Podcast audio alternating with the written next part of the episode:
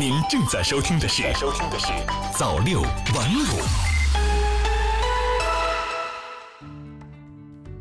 朋友你好，欢迎收听今天的早六晚五晚间新闻。参考消息网十一月三十号报道，外媒称电影中的很多细节只是剧情需要，并非真实。据西班牙国家报网站十一月十四号报道，好莱坞经常被指责处理一些历史细节太不严谨，而其借口始终是故事情节的需要，旨在使剧情吸引观众。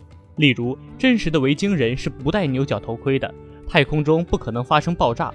波塔洪卡斯和约翰史密斯并未相爱等等，历史学家、科学家、心理学家，甚至警察，帮助我们对很多电影中的情节进行更正。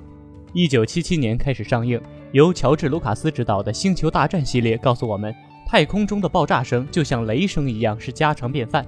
实际上，这只是当今电影院的音频系统带来的力量。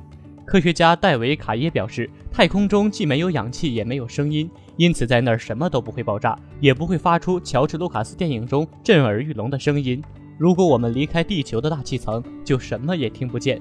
这是因为，当鼓膜震动，并且我们的大脑解释该信号时，声音就是我们用耳朵感知到的声波。但是，发生这种情况的前提是，这种声波是需要传递的介质，它是在空气或者水中传递的压力波，在太空并不存在。在2008年上映的《老无所依》中。哈维尔·巴登饰演的冷血杀手用一把装有消音器的霰弹枪杀人，这在情节的推动中非常关键。这只是众多例子中的一个。无论是《零零七》系列还是《碟中谍》系列的主人公，都经常使用这种装置消灭敌人。一名警方发言人说：“事实上，无论给枪安上多少消音器，开枪时的声音都很大。如果开一枪发出的噪音为十分，装有消音器的枪发出的噪音则为六分。”这并不是很小的声音，可以清楚地辨别出是枪声。无数电影告诉我们，因纽特人生活在半圆形的冰屋中，声称这样可以保护自己免受寒冷的侵害。格拉纳达大学历史学家何塞索托奇卡说：“事实上，与普遍看法相反，因纽特人住在木屋中，只有在特殊时期才会临时使用冰屋。总的来说，因纽特人冬季在北极地区进行狩猎探险时，只将冰屋用作临时住所。”他们通常不居住在冰屋中，而是偏爱其他类型的房屋。我们很难想象不戴牛角头盔的北欧海盗，因为众多描写维京战士的影片都毫不犹豫地告诉我们，他们戴着牛角头盔帽居住在公元700年到1100年的北欧。实际上，根据历史学家考证，维京海盗头盔上的牛角只是浪漫主义时期的艺术创作，艺术家们通过想象力打造出维京人强悍和勇猛的形象，成为人们对维京人的固有印象。迪士尼的《风中奇缘》中，美国弗吉尼亚州的印第安公主波卡洪塔斯与来自英国的拓荒者约翰史密斯相爱，最终化解了一场异族间的战争。实际上，首先这位印第安女子并不叫波卡洪塔斯，而叫马托卡。根据殖民者领袖史密斯在1607年到1612年间写的日记，很明显，他和马托卡从未坠入爱河。他当时只有十岁，称27岁的史密斯为父亲。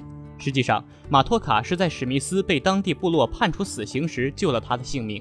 将烟头扔向浇满汽油的表面时会发生爆炸，这在无数动作片中屡见不鲜。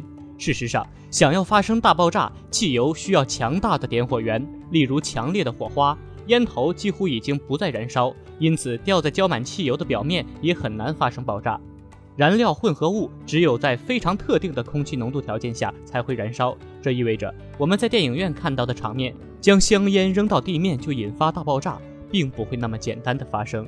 戴维·卡勒说，一九九七年影片《泰坦尼克号》上映，在此后长达十二年内称霸全球票房。